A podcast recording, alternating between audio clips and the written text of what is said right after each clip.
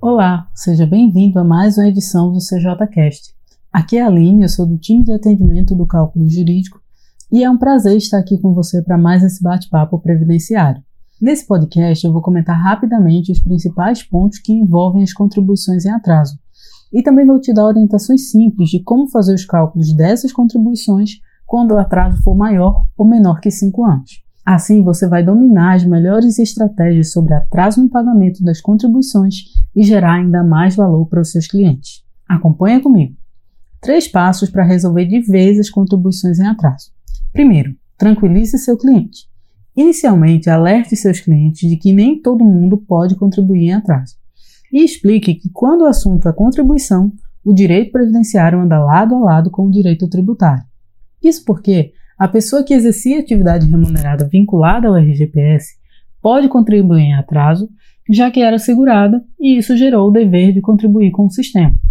Depois, verifique a filiação do seu cliente com o INSS para confirmar se ele pode acertar essa dívida. Assim você evita que ele jogue dinheiro fora ao tentar pagar sozinho as contribuições sem necessidade. Segundo passo: descubra quem realmente deve para a Receita.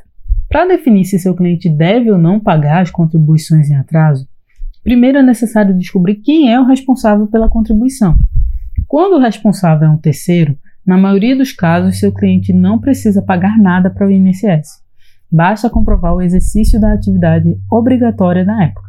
Alguns dos casos mais comuns em que o recolhimento em atraso é dispensado e o seu cliente só deve provar a atividade são trabalho rural antes de 1991, trabalho prestado como contribuinte individual para pessoa jurídica depois de 2003 e segurado empregado com ou sem registro na carteira. Então procure os documentos para comprovar esse tempo de contribuição do segurado sem precisar pagar nada. Terceiro e último passo, confira o CNIS. Após analisar quem deve pagar a conta, esteja com o CNIS completo do seu cliente em mãos. Muitas contribuições podem ser regularizadas e já resolvem muitas situações sem precisar pagar nada atrasado. Para identificar essas contribuições, você precisa olhar o indicador e verificar o que pode fazer em cada situação. Consulte o CNIS, revise com seu cliente todas as contribuições que ele possui no INSS e solicite todos os carnês pagos na via original, que são as guias de contribuição. Após fazer isso, com os blocos de guias em mãos, comece a conferir se algo ficou para trás. Seu cliente vai te agradecer por essa análise cuidadosa e completa. O próximo ponto é sobre os contribuintes individuais e facultativos. Eles são os responsáveis por pagar as próprias contribuições e costumam ter vários furos nos períodos de recolhimento. Por isso, você deve revisar tudo. É bem provável que seu cliente tenha registros importantes, especialmente as guias originais, o que é uma mina de ouro para documentar em eventuais acertos. Então, vamos conferir com mais atenção cada um deles, começando com o contribuinte individual.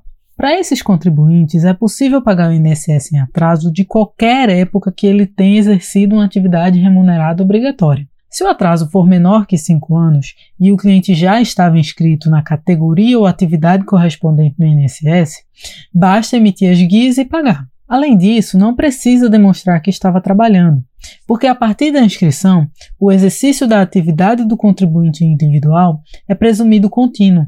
Então é só calcular diretamente pela internet o valor em atraso, emitir as guias e fazer o recolhimento com os acréscimos, que são os juros e a multa.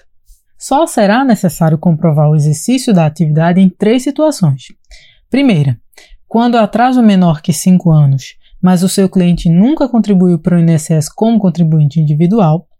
Segunda situação: o atraso é menor que 5 anos e ele quer pagar em atraso um período anterior ao primeiro recolhimento em dia na categoria ou cadastro da atividade exercida na Previdência Social.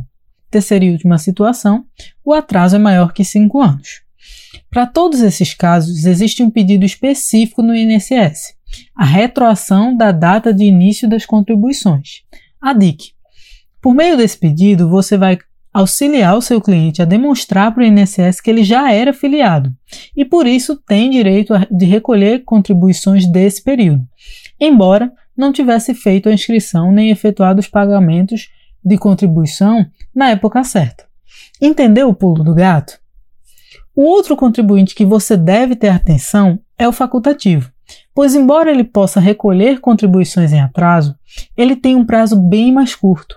O atraso tem que ser menor do que seis meses. Caso contrário, a chance de contribuir para o respectivo mês está perdida. Este segurado, porém, não pode usar da retroação da DIC, pois o que fundamenta esse pedido é o reconhecimento da atividade abrangida pela Previdência Social, ou seja, a natureza obrigatória da filiação. Então, tudo certo até aqui? Agora você deve estar se perguntando: e como funciona o cálculo das contribuições em atraso? Bom, o primeiro ponto que você precisa saber é que existe uma metodologia diferente se o atraso for menor ou maior que 5 anos. Porém, como em qualquer outra dívida atrasada, em ambos os casos vão ser cobrados juros e multa. Você também vai gostar de saber que existe um caso especial de indenização livre desses acréscimos. E eu vou comentar sobre ele mais para frente. Então, para conferir cada caso, continua comigo. O primeiro que vamos comentar é sobre a contribuição de fato, quando o atraso é menor que 5 anos. Aqui, o seu cliente tem um pouco mais de liberdade sobre o valor que vai pagar. Sendo o atraso inferior a 5 anos, a própria Receita pode procurar seu cliente para acertar as contas, porque ele tem uma dívida obrigatória com o fisco. Nesse caso, o seu cliente vai se antecipar e regularizar a contribuição por iniciativa própria, podendo até mesmo ganhar um desconto ou negociar um parcelamento da dívida. Quanto ao valor da contribuição, ela é calculada sobre o valor recebido pela atividade remunerada do segurado, ou seja, a renda oferida por ele que pode ser considerada como salário de contribuição. Essa renda deve ser compatível com o que o seu cliente declarou para a Receita, senão você vai gerar problemas em relação a outro tributo, o imposto de renda. Quanto aos prazos, você deve ficar de olho de acordo com a categoria do segurado. São poucos dias de diferença, mas são suficientes para causar impacto na multa. Quando o segurado é contribuinte individual, facultativo ou segurado especial, o prazo para pagamento é até o 15º dia útil do mês subsequente ao que se refere à contribuição. Por exemplo, se a contribuição se refere a janeiro, o prazo para pagamento será até o 15º dia útil de fevereiro. Já no caso do microempreendedor individual, o prazo é até o vigésimo dia útil do mês subsequente ao que se refere à contribuição, então, usando o mesmo exemplo, se a contribuição se refere a janeiro, o prazo para pagamento será até o vigésimo dia útil do mês de fevereiro. A multa tem o um valor de 0,33% por dia de atraso, mas com um limite máximo de 20%. Ela começa a ser contada a partir do primeiro dia subsequente ao vencimento do prazo previsto para o pagamento e vai ocorrer até o dia do pagamento em que foi feito. Nesse caso, não há cobrança de juros de mora para pagamentos feitos dentro do próprio mês de vencimento. Os juros só serão calculados a partir do primeiro dia do mês subsequente ao vencimento do prazo e vão correr até o mês anterior ao pagamento. É usada a taxa Selic acumulada mensalmente, conforme os valores divulgados pela Receita, e é somado 1% no mês do pagamento. Agora vou falar da situação em que o atraso é maior de 5 anos. Como mencionei antes, a metodologia de cálculo é diferente. Então, sendo o atraso da contribuição superior a 5 anos e o segurado nunca foi notificado para pagar essa contribuição, a Receita não pode mais exigir esse valor. Assim como o segurado também não pode mais pagar essa contribuição. O pagamento, neste caso, é uma indenização. Até por isso, você nem consegue criar uma guia no site da Receita, você deve pedir no INSS essa indenização e apresentar provas do período a ser reconhecido. Na prática, o interesse do segurado nessa contribuição normalmente aparece quando ele verifica que não possui requisitos suficientes para um benefício previdenciário. Como há um período de contribuição a ser comprovado conforme a atividade remunerada, o segurado deve indenizar cada mês que deseja contar dentro deste período. O valor da indenização por mês será correspondente a 20% da média aritmética simples dos 80% maiores salários de contribuição do PBC desde julho de 94. Dando um exemplo para ficar mais fácil de entender, se a média dos 80% maiores salários do PBC for igual a 3 mil reais, então a indenização será de 20% sobre esse valor, ou seja, 600 reais. E haverá incidência de multa no percentual de 10% sobre os meses comprovados. essa multa vai incidir sempre e sem rodeios. Já os juros será de 0,5% ao mês, capitalizado anualmente. E aqui existe um limite máximo de 50% para os juros. Acredite, isso salva a vida de alguns clientes com períodos muito antigos, porque os juros ficariam astronômicos e o próprio segurado raramente teria condições de quitar essa dívida. Falando em períodos antigos, vou comentar sobre as contribuições em atraso de períodos anteriores a outubro de 1996, quando a indenização não tinha incidência nem de juros e nem de multa. Na entrevista do cliente, muitos advogados já miram direto neste período.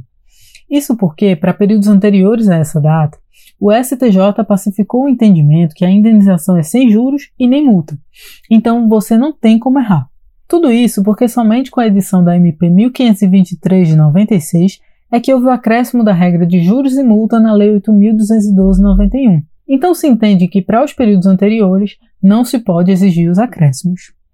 O INSS continua tentando argumentar que existia previsão nos regulamentos infralegais. Apesar desse argumento ter sido vencido na Justiça, o INSS vai calcular a indenização com juros e multa quando você pedir autorização e emissão da guia de pagamento no processo administrativo. Por isso, vou te dizer três caminhos que você pode seguir para reverter essa situação.